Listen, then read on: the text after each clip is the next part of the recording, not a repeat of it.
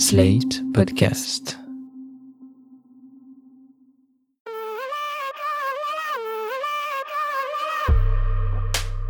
Bonjour à tous, bienvenue dans Incarnation, un podcast de slate.fr. Nous sommes Marie Sala et Stéphanie Chermont. Incarnation, c'est l'émission qui vous emmène à la frontière entre cinéma et réalité. Vous ne vous êtes jamais demandé quand le générique de fin d'un film apparaît Non mais attends, ça se passe comme ça en vrai? On va tenter de répondre à cette question. Ce mois-ci, nous invitons la plus française des actrices belges, Cécile de France. Dans un monde plus grand de Fabienne Berthaud, en salle le 30 octobre, la comédienne incarne Corinne, une ethnomusicienne. Partie en Mongolie chez des éleveurs de rennes pour enregistrer des chants traditionnels, elle pensait pouvoir surmonter la mort de Paul, son grand amour. Mais sa rencontre avec la chamane Oyun bouleverse son voyage. Elle lui annonce qu'elle a reçu un don rare et doit être formée afin de devenir elle-même chamane. Tu te souviens de cette série de docu sur la spiritualité à travers le monde? Il nous faudra des ambiances, genre religieux, musique locale. Ça va te faire du bien ce voyage. Il dit que tu es triste. Tu as dû avoir un gros problème dans ta vie avant d'arriver ici. Les chamans peuvent communiquer avec les morts? Oui.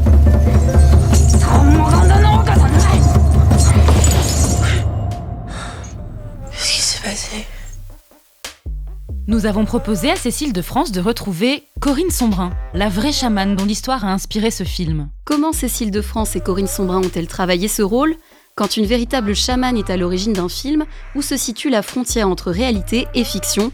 Comment le cinéma s'empare d'un sujet tabou, le chamanisme? Nous avons retrouvé l'actrice et la chamane dans un hôtel à Paris. Bonjour Cécile de France. Bonjour. Bonjour Corinne Sombrin. Bonjour. On vous a réunis aujourd'hui pour parler hein, du film Un monde plus grand de Fabienne Berthaud. Cécile de France, dans son métrage se déroulant dans les steppes mongoles, vous incarnez Corinne Sombrin qui est ici présente. Corinne, vous vous attendiez un jour à être incarnée par une actrice comme Cécile de France? Non, non, pas du tout. Comment vous avez accueilli la nouvelle? Avec joie, euh, quand le scénario était fait, que Cécile de France euh, a accepté de jouer le rôle, c'était euh, c'était une grande joie. Mais c'est vrai qu'au départ, c'était un peu euh, terrorisant, savoir que un livre allait être adapté au cinéma. Euh, on ne sait pas trop ce qui va devenir, qu'est-ce que le réalisateur va en faire. Donc quand j'ai su que c'était Fabienne Berthaud, dont j'avais vu Pieds nus sur les limaces, je me suis dit ah ouais, chouette. Est-ce que vous étiez présente pendant le, le tournage du film? Euh, en Mongolie, oui, Ah oui, une partie, et puis à Liège, euh, au CHU aussi, en partie. Est-ce que en quelques mots, avant qu'on commence à parler vraiment du film, du tournage et avec vous, Cécile de France, vous pouvez nous rappeler votre parcours Donc au départ euh, dans la musique et jusqu'à... Oui, et puis euh, et puis c'est un, reportage pour la BBC. Je vis à Londres, euh, c'est en 99-2000, et hum, je dois faire un reportage sur les mystères mongols pour la radio, hein, la BBC World euh, Radio. Donc euh, j'ai pas grande connaissance de quels sont ces mystères mongols à l'époque. Et bien sûr dans les mystères mongols il y a le, le chamanisme. Voilà donc je pars avec euh, mon mini disque et mon micro. Et puis euh, je demande à une amie mongole qui est Nara qu'on voit dans le film hein, qui joue son, son propre rôle dans le film bah, de m'emmener voir des chamans donc on part toutes les deux euh, avec les transports euh, que connaît Cécile maintenant euh, rencontrer des chamans à la frontière de la Sibérie les chamans là-bas entrent en transe au son d'un gros tambour qui fait un mètre de diamètre. Il n'y a pas de psychotropes ni de plantes euh, psychoactives. Donc euh, j'ai l'autorisation d'assister à cette euh, cérémonie et voilà, là il se passe quelque chose auquel je m'attends pas du tout, c'est-à-dire que il y en a deux en transe dans la dans la pièce le soir de la cérémonie, c'est le chaman et moi. Mais moi je sais pas ce que c'est que cet état de transe. Donc je me mets à, bouger, à faire des mouvements, à, à sauter et puis finalement à hurler comme un loup. J'ai conscience de On ce qui en se parler, passe. Bah oui, en oui, parler. voilà. Et, et j'ai besoin de faire ça. Je peux pas, je peux pas m'en empêcher. Euh, J'ai vraiment, voilà. Donc je saute sur le chaman. Enfin voilà. Donc vous vous dites qu'on va en parler après. Oui, bien sûr. Bon d'accord. Enfin ça a commencé comme ça, voilà. Cécile de France, euh, vous pensiez un jour euh, être approchée pour ce genre de rôle Est-ce que vous aviez des connaissances en chamanisme? Est-ce que vous saviez ce que c'était? Ah non, je connaissais rien du tout. J'ai tout découvert et j'ai j'ai eu la chance de pénétrer euh, un univers intéressant, passionnant et euh, guidée, accompagnée par euh, deux guerrières parce que Corinne et, et Fabienne, euh, voilà, moi je trouve que c'est des femmes fortes. En tout cas Fabienne pour arriver à faire son film parce que c'est un sujet un petit peu délicat. Donc, euh, a- Pourquoi c'est un sujet délicat? Ben parce que ça parle d'irrationnel et que dans notre société ultra cartésienne, les financeurs, ceux qui détiennent l'argent et qui peuvent nous aider à monter un film, euh, euh, ont peur, je pense, d'un sujet euh, euh, comme ça, comme quand j'avais fait le film de Clint Eastwood euh, qui s'appelait Au-delà, qui parlait des expériences au seuil de la mort. Je sentais bien que notre société occidentale euh, a du mal à parler de ça. Donc voilà, moi je suis artiste, donc euh, quand on est artiste et qu'on travaille sa sensibilité, son intuition, son imaginaire, on est plus apte et plus ouvert euh, d'esprit, je pense, pour euh, pour euh, expérimenter euh, des aventures comme celle-là. Donc ça a été très enrichissant pour moi. Ça vous intrigue un peu ce rapport à la mort peut-être ou ces questions-là? Tout le monde, je crois, c'est pour ça que c'est une histoire et un film universel qui est à la base une histoire d'amour puisque c'est par amour que Corinne va vivre cette grande aventure. Elle perd son être cher au début de l'histoire et euh, et c'est cette quête euh, de, de retrouver, de rentrer en contact avec l'esprit euh, de cet être cher qui va l'emmener là où elle va aller, mais elle va y aller euh, quoi qu'il en coûte, quoi, avec beaucoup de liberté, de force, de courage. Donc c'est un personnage avant tout euh, cinématographique très intéressant. C'est une vraie héroïne pour moi à la fois euh, qui vit quelque chose d'exceptionnel. Souvent je pense à Karate Kid parce que c'est un peu ça, hein, c'est un parcours initiatique avec des épreuves euh, qui vont la faire grandir, qui vont la faire euh, s'élever, trouver qui elle est vraiment, et être en paix enfin avec elle et, avec les autres d'ailleurs, parce que moi je suis complètement admirative. C'est pour ça que je disais Corinne est aussi une guerrière, c'est que elle voue sa vie à la recherche euh, scientifique et, et- et elle apporte son savoir empirique de chaman avec des, des, des spécialistes en neurosciences et notamment euh, Stephen Lorace qu'on voit aussi dans le film qui joue son propre rôle. Et elle fait beaucoup, elle voue beaucoup de son temps, de son énergie pour ses avancées scientifiques, pour le bien de l'humanité. Donc voilà, c'est donc un personnage à la fois exceptionnel et puis comme je le disais, aussi quelqu'un euh, d'universel à qui on peut s'identifier parce que c'est une être humain euh, au départ qui souffre, qui qui qui est fragile, qui doute énormément. Donc euh, ça questionne beaucoup de choses en l'être humain. Donc voilà, c'est assez complet et complexe. Donc j'étais très in- intéressée et, et j'ai été très passionnée. Pour revenir au sujet de base, donc c'est un film sur le chamanisme. Donc on en parle depuis le début, mais en fait c'est quoi le chamanisme? Comment on pourrait le décrire? Alors le chamanisme, c'est arrivé euh, bah, à peu près au néolithique, c'est-à-dire que la fonction du chaman telle qu'elle est euh, vue dans la communauté, avec euh, une spécificité qui est d'aller interroger le monde des esprits. Donc cette fonction, elle est arrivée au néolithique. Donc il y a à peu près 8000 ans, 7000 ans en fonction des cultures. Hein, voilà. Donc euh, toutes les populations dans le monde ont développé un accès à ce monde des esprits. Alors on n'appelle pas chamanisme partout, euh, on l'appelle chamanisme spécifi- en Sibérie et Mongolie, parce que ça vient, le mot chaman vient d'une tribu, les Tungus, qui disent saman, voilà, et qui est le rôle du chaman en fait. Voilà. Donc aujourd'hui on dit chaman à toutes les sauces, mais c'est faux. Hein, voilà, même les, les- même les Mongols disent euh, bœuf pour les hommes et Udgan pour les femmes. En Amazonie, on dit curanderos. Enfin voilà, donc chaque chaque euh, culture a une, une façon d'appeler ça. Mais ça, c'est toujours euh, un accès à ce monde des esprits. Alors moi, je me suis beaucoup posé de questions au départ. Je me dis mais qu'est-ce que c'est que ce monde des esprits? Alors dans leur tradition, symboliquement, les esprits sont les garants du maintien de l'harmonie dans le monde. Alors pour eux, tout ce qui est vivant a ce qu'on appelle euh, un, double immatériel. Les anthropologues appellent ça un double immatériel. Et ce double immatériel, c'est avec lui que les chamans vont, grâce à l'état de transe, vont aller communiquer pour obtenir des informations qui vont être utiles à la communauté et auxquelles la communauté n'a pas accès. Donc quand on voit Cécile de France euh, en transe dans le film et elle se connecte donc à un, un loup et aux esprits, est-ce que ce double c'est le loup? Est-ce que ce double c'est un esprit? Ce double immatériel, c'est le, c'est le, l'esprit du loup, oui, c'est ça, c'est ça. C'est-à-dire qu'il y a la matière et pour eux, il y a quelque chose qui est euh, immatériel, qui est invisible, mais avec lequel on peut communiquer. J'aimerais faire un aparté sur le loup. Comment on fait? Oui, comment vous avez fait le... Je voulais faire le loup à ce micro, j'ai peur d'être ridicule parce que je ne suis pas en transe. C'est sûr, vous serez ridicule. Oui, voilà.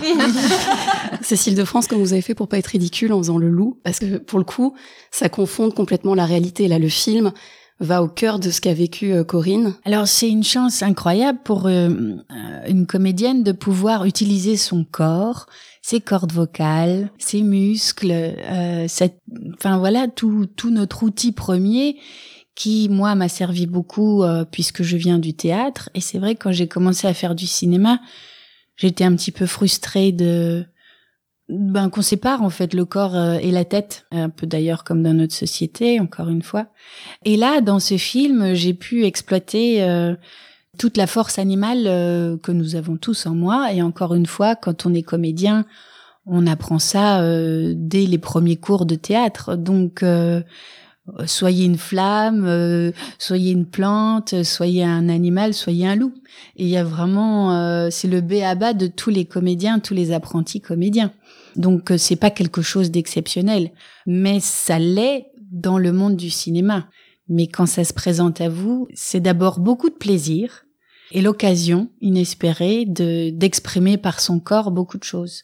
Et donc cet état de conscience modifié qu'est la transe vous fait bouger tout le corps et non pas seulement, euh, c'est pas que mental ou spirituel. C'est vraiment quelque chose de très organique. Vous avez aidé Corinne justement à essayer de, de faire en sorte que ce soit le plus proche de la réalité pour Cécile de France. Comment se passe une transe? Est-ce que vous l'avez guidée? Oui, oui, bien sûr. Mais euh, nous, on a, on a démontré par nos recherches que la transe est un potentiel en chacun de nous. Donc, au travers des états modifiés de conscience, qui sont pas que la transe, qui sont aussi la méditation, l'hypnose, toutes les, les expériences de, de mort imminente, les rêves euh, tout ça sont des états modifiés de conscience. On en vit tous naturellement. Et évidemment, quand un comédien est en train de jouer, vous savez, quand il y a le, le silence dans la salle, où tout le monde est en attente. C'est quand le comédien est vraiment déjà dans un état modifié de conscience, c'est-à-dire qu'il se regarde pas jouer et il a vraiment changé d'état. C'est de la concentration. C'est plus que de la concentration, c'est-à-dire que dans cet état-là, le comédien ne voit plus le temps passer, il a plus de force, il ressent pas la douleur. Et euh, quand on change de niveau, quand on va un peu plus profondément, on a cet accès aux informations dont parlent les chamans. Voilà. Donc il y a différents états et profondeurs euh, d'état modifié de conscience, dont la transe fait partie. Comment on en ressort d'un film comme ça parce que effectivement c'est plus qu'un simple rôle, c'est plus que jouer. C'était ma question un petit peu après. Ce... Est-ce qu'il n'y a pas une manière un peu de singer aussi si on doit jouer quelque chose qui doit être ressenti? Comment vous avez vécu cette expérience? Est-ce que euh, justement vous avez vécu une expérience ou est-ce que vraiment vous étiez dans votre travail, euh, Cécile de France? Les deux. C'est-à-dire que Fabienne Berthaud avait cette volonté de ne pas faire de ce film un documentaire, mais une vraie fiction, un vrai film romanesque, euh, une vraie histoire d'amour. Corinne a eu l'intelligence, voilà, de laisser, d'offrir son sujet à une réalisatrice qui est une artiste, qui euh, traite euh, le son, les images, qui nous offre à nous spectateurs du vrai beau cinéma. et donc oui, ça a été une expérience à la fois très enrichissante, mais à la fois artistiquement, parce que euh, quand on est entre les mains de Fabienne Berthaud, qui est une réalisatrice euh, unique en son genre, puisque elle cadre elle-même euh, en compagnie de Nathalie Durand. Euh, elles sont donc deux à avoir leur caméra et Fabienne bouge pendant les prises, parle pendant les prises, vous donne des indications pendant que ça tourne. Euh, donc ça déjà c'est assez exceptionnel. Et c'est quelqu'un qui a une sensibilité, une intuition euh, si forte, si intense, que euh, il n'y a pas de place pour la fabrication et le faux. Donc elle va, avec beaucoup d'exigence, et ça, j'adore ça, euh, aller vraiment chercher en vous ce qu'il y a de de plus fort, de plus beau, de plus. Elle, elle est dans une quête comme ça, sensuelle d'ailleurs, euh, d'une grâce donc euh, moi j'ai carrément pu apprendre des choses encore. Euh, on apprend toujours, mais euh, dans mon jeu d'acteur, j'ai vraiment pu encore m'améliorer grâce à sa direction. donc ça, ça a été incroyable. Après, j'ai grandi aussi, j'ai l'impression philosophiquement, parce que euh, ça m'a ça m'a fait réfléchir euh, sur plein de choses, sur l'invisible, sur les capacités inexplorées du corps humain, sur les limites euh, de nos certitudes, sur les limites de nos sens ordinaires, sur le lien que nous avons rompu avec la nature. Donc ça c'est très très vaste en fait un sujet comme celui-là euh, vous ouvre vraiment très très grand l'esprit. Et puis humainement, parce que euh, nous avons tourné avec euh, ce peuple, un des derniers peuples nomades de Sibérie, Ils s'appellent les Tsatan. Ils sont dans le film. Ils ne sont pas acteurs, mais ils sont encore plus beaux que des acteurs. Euh, et ils nous ont appris beaucoup de choses. Moi, j'ai appris beaucoup de choses en les regardant, tout simplement parce qu'ils ils ont ils vivent en lien très étroit avec la nature et cette interdépendance euh, avec la nature, nous l'avons perdue. Toute leur vie est, en harmonie avec la nature puisque euh, ils se déplacent en fonction euh, du lichen dont se nourrissent leurs reines. Euh, ils dorment habillés parce que la nuit peut y avoir une attaque de loups. Euh, il fait moins 40, donc ils sont dans leur tipi, sont collés les uns aux autres. Euh, ils savent tous chanter, faire un d'un instrument. Les veillées le soir sont des moments exceptionnel de, de rassemblement euh, avec les enfants qui s'endorment au coin du feu. Il y a, je pense qu'il y a, ils ont gardé de nos ancêtres euh, toute la richesse euh, de, et tout le potentiel de l'être humain et sans être, on va dire, parasité ou pourri par voilà, par l'argent, par le béton, par tout, ce qui ronge notre société. Oui, ils m'ont ils m'ont servi d'exemple pour euh, pour ma vie à moi presque. Donc je, je me suis sentie euh, enrichie de beaucoup de choses grâce à eux. Puis il y a ce rapport à la nature euh, au travers du monde des esprits, justement, ce double immatériel dont on parlait tout à l'heure. C'est-à-dire qu'on va jamais prendre une décision sans demander d'abord à ces esprits si c'est si c'est cohérent et si c'est en harmonie avec l'équilibre global. Voilà, nous euh, en Occident, on a une vision égocentrée des choses, c'est-à-dire c'est je décide de mon destin. Hmm euh, vive, vive moi. Euh, et là-bas, on décide de son destin à condition que ce soit en accord avec euh, l'équilibre global. Donc, on demande aux esprits qui, eux, sont censés avoir une vision plus large que la nôtre euh, égocentrée. Et, euh, et donc ça, c'est très enrichissant pour nous parce que ça nous donne un regard complètement différent sur ah, c'est pas moi qui décide. Enfin, je veux dire, je suis pas tout seul. Euh, je suis pas tout seul. Il n'y a pas que moi je, moi je. Euh, je peux demander l'avis de l'ensemble, euh, voilà, parce que si on fait quelque chose, qu'on décide quelque chose et que ça, ça crée une dissonance, tout le monde va le payer. Et là, on réalise à quel point on est interdépendant. Et pas qu'avec les humains, avec les avec les arbres, avec les animaux, avec avec tout ça. Et c'est ce rapport là qui est très très enrichissant pour nous. Et donc vous, dans toutes les années que vous avez passées là-bas, vous avez passé combien de temps pour devenir chaman euh, parmi eux? euh, Huit années, mais euh, de façon alternée. Hein. Mais donc, au bout d'un moment, il passait par vous pour avoir euh, la vie des esprits? Oui, bien sûr, j'ai dû faire des cérémonies. Oui, oui, la chamane m'a confié le tipi euh, parce qu'elle allait voir d'autres personnes et puis elle m'a confié le tipi. Oui, alors, qu'est-ce qui se passait, par exemple? On venait vous demander euh, est-ce que je peux eh ben, partir la, la, la, première fois euh, que j'ai fait une, une cérémonie, donc il y avait la fille de la chamane qui était mon assistante parce que quand le chaman est en transe, il peut tomber, se cogner sur le poil avec le feu au milieu du, du, du tipi. Et donc l'assistant est toujours là pour tenir le chaman pendant la transe. Quand je, les premiers sont arrivés, le premier qui s'adresse à moi, il fait mais. Je dis, je comprends un peu le mongol, mais là, je comprends pas. il avait l'air un peu sous, hein, quand même. Donc je vais voir la, la copine et la, la, la fille de Inktuya et elle me dit euh, eh ben écoute il va falloir que tu fasses le rituel pour les alcooliques parce que euh, il est alcoolique et euh, il fait mais parce qu'il va te donner une chèvre si tu réussis le rituel et s'il arrête de boire. Heureusement qu'il y avait la traduction. oui, heureusement qu'il y avait la traduction. voilà, donc j'ai dû faire ce premier, ce premier rituel euh, que j'ai appris. eux m'ont appris tous les rituels euh, qu'on fait dans telle situation ou telle situation. Voilà, donc j'ai dû faire le rituel. Alors ça consiste à, à leur donner à boire de la fiente de mouette. C'est sûr, quand on a bu ça, on n'a plus envie de boire rien du tout. Hein.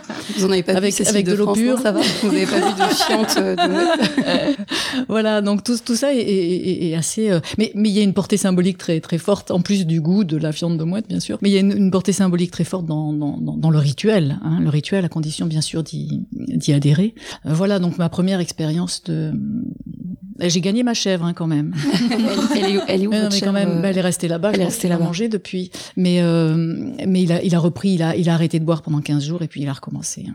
Ouais. Cécile de France, quels sont les passages de ce tournage qui vous ont le plus marqué? Est-ce que vous avez eu des des scènes qui ont été un petit peu plus impactantes? Alors bien sûr, les scènes de trance qui sont filmées par Fabienne d'une manière euh, très organique comme ça, très on est vraiment dans une expérience euh, physique. Euh, et donc pour moi aussi, ça a été une expérience euh, intense. Et puis c'est Corinne en fait qui fait la doublure euh, de la chamane. Donc la chamane qui joue dans le film est la seule actrice mongole qu'on peut voir dans le film. Et pour les scènes de le, la chamane porte un, une sorte de masque. Et dès qu'on ne voyait plus euh, le visage donc de cette actrice, c'est Corinne qui qui rentrait en transe et qui pouvait donc du coup porter ce tambour qui est très lourd parce que c'est l'actrice était pour l'actrice c'était trop lourd euh, et c'est vraiment une, une, performance physique Mhm. presque. Donc Euh, euh, donc euh, c'était c'était Corinne qui battait le tambour. Et lors de notamment la première scène de trance qu'on voit dans le film ben, je, je, je, je pense que chaque fois que Corinne va taper sur un tambour je rentre vraiment en transe Encore aujourd'hui? Ben on n'a pas ré, ré Oui, le tambour? J'utilise pas le tambour tellement. euh. Oui, voilà, elle l'utilise plus. En, en revanche, elle a fabriqué une boucle sonore qui est très efficace aussi, qui permet à 80 ou 90% des gens qui l'écoutent à rentrer en transe.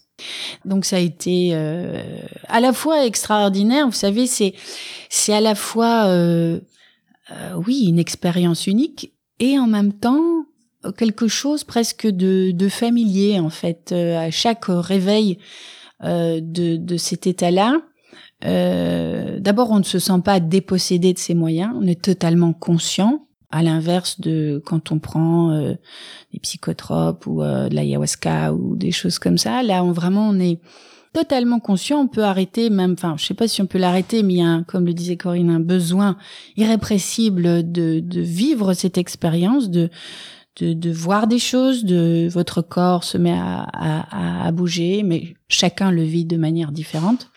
Et, et, puis à la fin, quand on revient à cet état normal, euh, on se sent réinitialisé presque.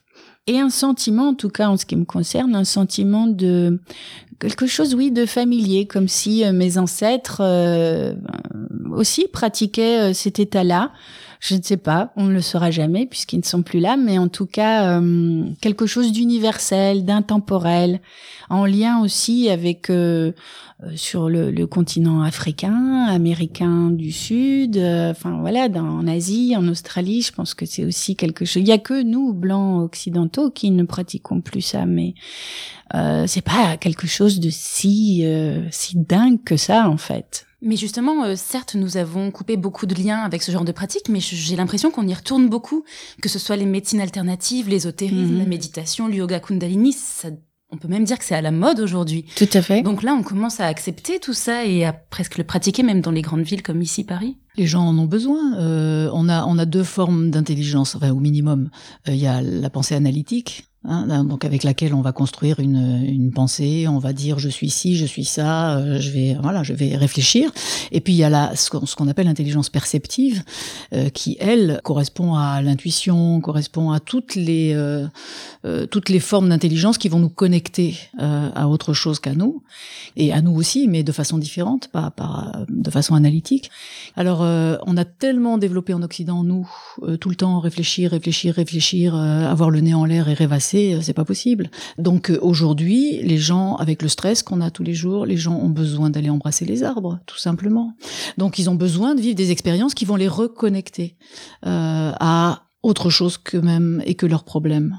Vous comprenez quand même parfois que des gens vous trouvent, enfin, trouvent cette pratique folle.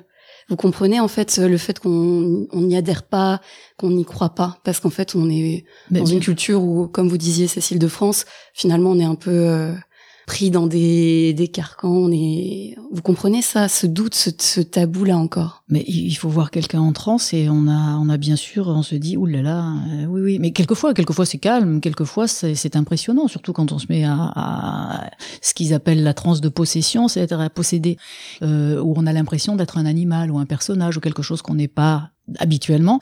Euh, donc c'est impressionnant. Et c'est pour ça que c'est pas étudié par les neurosciences. Et c'est pour ça que j'ai eu du mal vraiment à emmener ça dans les neurosciences. Parce que c'est considéré, et ça ressemble beaucoup à certains épisodes de psychiatrie, euh, parfois. D'accord? La différence, c'est que euh, quand c'est une transe, on en revient sans séquelles. Euh, quand c'est un problème euh, d'ordre psychiatrique, la personne reste euh, bloquée dans cet état et- il y a des souffrances que ça peut, ça peut générer. Mais, mais bien sûr, ça fait, ça fait peur. Voilà, donc c'est le travail qu'on essaie de faire, nous, de dédramatiser tout ça, parce que ces états modifiés de conscience, ces trans, vous les avez tous vécus dans des situations d'urgence, dans la mesure où tout d'un coup, euh, face à une urgence, euh, vous vous mettez à avoir plus de force, à plus sentir la douleur, et à faire des gestes que vous n'avez pas décidé de faire, qui se font tout seuls, et ben vous vivez un état de transe. Mais la médecine va dire que c'est des réactions liées aux hormones. mais bien sûr, mais c'est ce qu'on va étudier, ça. C'est ce qu'on étudie euh, dans les neurotransmetteurs. On va faire, on va, euh, on a un projet de, de, de recherche avec le professeur euh, Tolel, Francis Tolel, euh, sur le, le, déplacement des neurotransmetteurs et quel est le jeu des neurotransmetteurs dans l'état de transe. Voilà. Donc bien sûr, il y a des réactions chimiques qui sont dues à tout ça, et on se rend compte que euh, ces réactions chimiques, elles peuvent être produites non pas uniquement par des psychotropes ou des ou des inductions qui peuvent être la danse, le tambour, mais qu'on peut les produire juste par la volonté. C'est le travail qu'on fait aujourd'hui. Cécile de France, j'imagine que vous avez été très proches aussi toutes les deux pendant le tournage. Moi, en quelques minutes avec Corinne, j'ai l'impression déjà d'être partie loin. Mhm. Comment on sort d'un tel film? Est-ce que euh, vous y pensez encore là aujourd'hui? Ah bah oui, là j'y pense tous les jours parce que c'est la promo. Alors Donc, non, mais c'est un bonheur d'en parler, puis de parler aussi de de la nature en fait. C'est une ode et un hymne absolu euh, à la nature ce film.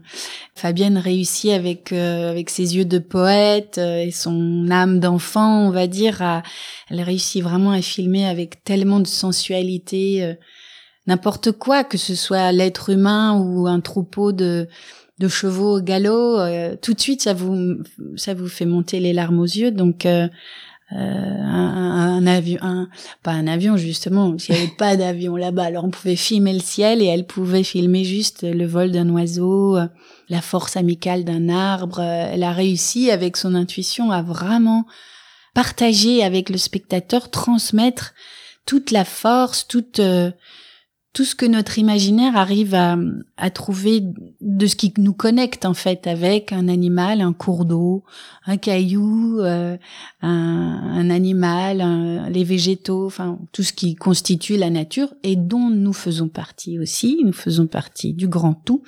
Et donc Fabienne filme aussi tellement bien l'être humain. Donc c'est pour ça que je dis que j'ai eu beaucoup de chance d'être filmée par elle. Justement, pour revenir à votre rôle, on voit quand même au début, avant de vivre tout cet émerveillement, ce retour à soi, il y a beaucoup de douleur. Vous êtes brisé dans le film, vous étiez sûrement brisé aussi dans la vie, Corinne. Et on voit que votre sœur, interprétée par Ludivine Sagné, met en parallèle votre douleur, le fait que vous êtes faible et brisé, avec ce qui vous arrive euh, là-bas. C'est-à-dire que oui, si vous êtes sensible et si vous devenez un loup, c'est parce que vous êtes euh, faible et donc folle et donc plus propice à tomber dans ce genre de choses.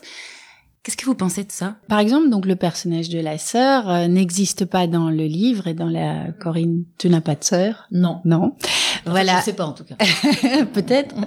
Euh, mais Fabienne a pensé euh, créer ce personnage pour donner euh, la réalité, c'est-à-dire refléter la vision de notre société euh, cartésienne, rationnelle, euh, qui juge et qui se positionne par rapport à, à tout ce qu'on ce qu'on voit dans le film tout ce que s'autorise en fait euh, Corinne, parce que finalement elle, elle s'autorise à sortir du rang, à désobéir d'une certaine manière face à cette société-là, la nôtre. Quand je vous posais la question de est-ce qu'on en sort en fait de ce genre de film, c'est est-ce que pendant le tournage ça vous a pas en fait rappelé aussi votre euh, quotidien, peut-être euh, vos morts, je sais pas. Est-ce que c'est est-ce qu'on en sort en tant qu'humaine Qu'est-ce que ça vous a fait Alors, ce film? Moi, de manière générale, sur tous les rôles que j'ai pu interpréter, je fais une séparation hygiénique entre ce que je suis moi, dans ma vie, dans ma vie privée, dans mon histoire, euh, dans ma psychologie à moi, et mon personnage. Moi, mes personnages et les films que je raconte, c'est ma part de création. C'est là où je vais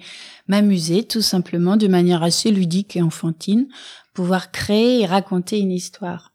Euh, donc en fait, je ne fais aucun lien avec euh, ce que je suis moi. Après, il y a des choses qui m'ont enrichi très profondément et des choses exceptionnelles qui se sont passées dans mon corps, mais je ne vais pas le divulguer à tout le monde. Vous êtes forte. Hein parce que vous distinguez en fait euh, le perso du pro entre guillemets. Mais j'ai appris en fait euh, ma toute première expérience où je n'ai pas séparé justement la fiction et la réalité.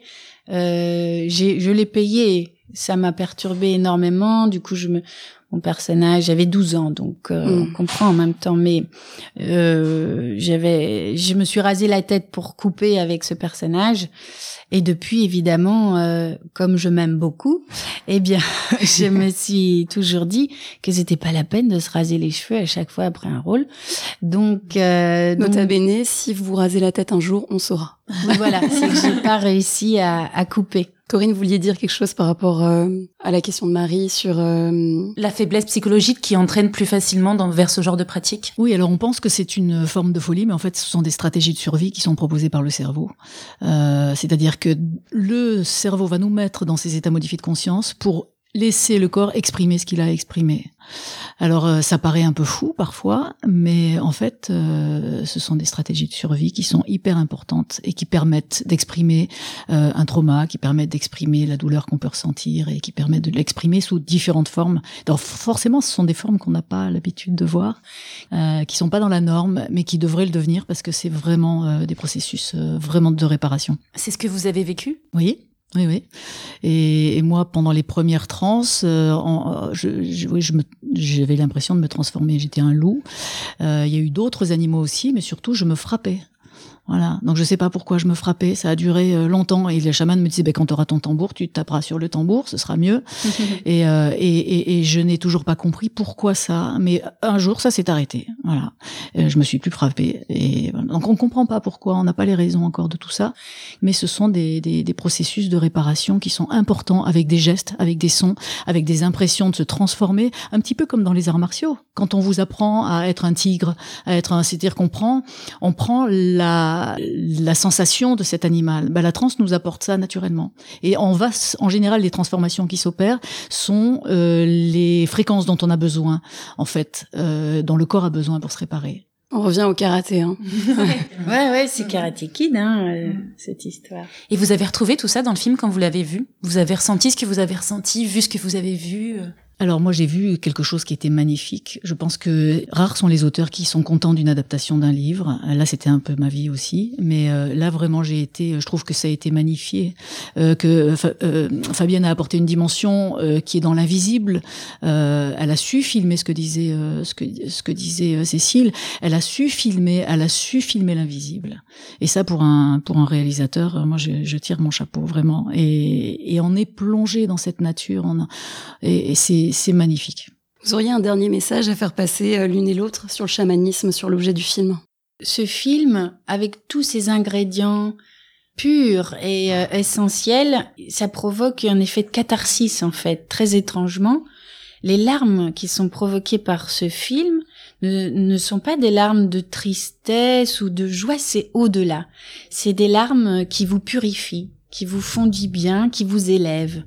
Et c'est moi, c'est ce que j'ai ressenti. Donc tout ça pour dire aux gens d'aller le voir parce que vraiment, euh, ça nous fait grandir. Ce film nous fait du bien, je crois. Et vous, Corinne? Moi, je dis que le titre est parfaitement trouvé, un monde plus grand. C'est ce qu'a réussi Fabienne et Cécile euh, dans ce dans ce dans ce film, c'est-à-dire nous toucher et, essayer de répondre aussi à des questions auxquelles notre Occident ne répond pas, la mort.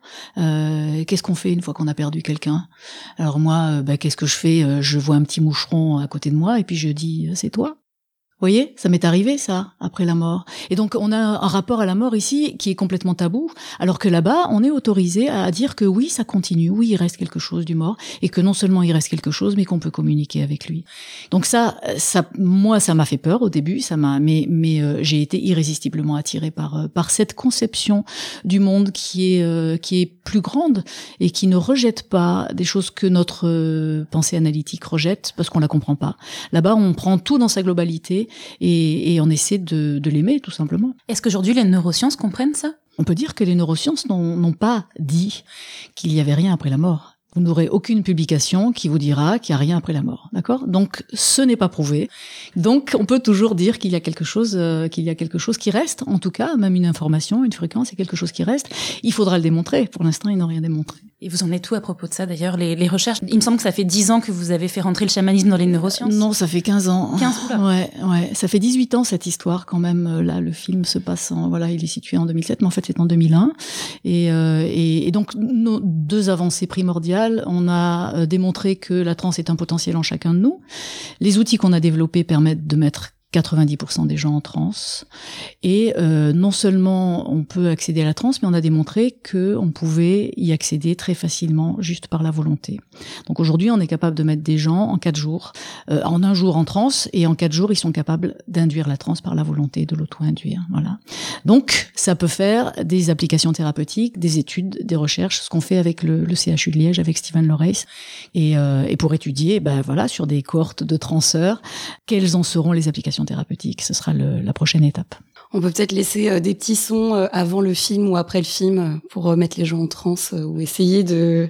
Voir tout le monde qui tombe en transe dans le métro en écoutant le podcast. On attend la suite. Ils vont entendre en transe. Ils vont. en tout cas, moi, ça me donne envie d'essayer d'écouter pour voir ce que ça fait, ne serait-ce que juste physiquement. Mais ça, ça, ça va pas vous étonner parce qu'il y a des, il y a des, forcément des gestes que vous avez déjà vécu, des choses, des moments que vous avez déjà vécu. Vous ne saviez pas que c'était déjà une transe, mais, euh, mais en fait, c'en était une. Donc souvent, c'est ce que dit Cécile. C'est pas impressionnant, c'est juste qu'on se met, on, on devient l'observateur d'un phénomène qui se passe, mais c'est l'observateur de processus infraconscients qui, qui nous habite euh, en permanence, mais dont on n'a pas conscience parce que c'est, c'est bien fait. Voilà, donc euh, ça nous habite en permanence. Alors quelquefois, eh ben, on a accès à ça, et donc c'est pas, c'est pas trop étonnant. Merci Cécile de France. Merci beaucoup. Merci Corinne Sombrin. Merci. Merci à vous deux. Le film Un monde plus grand de Fabienne Berthaud sort le 30 octobre prochain dans nos salles. On espère que cet échange entre Cécile de France et Corinne Sombrin vous aura apporté quelques éclairages entre cinéma et réalité. C'était le deuxième épisode d'Incarnation, un podcast slate.fr. On se retrouve le mois prochain avec un nouveau film, de nouveaux invités et un nouveau sujet de société.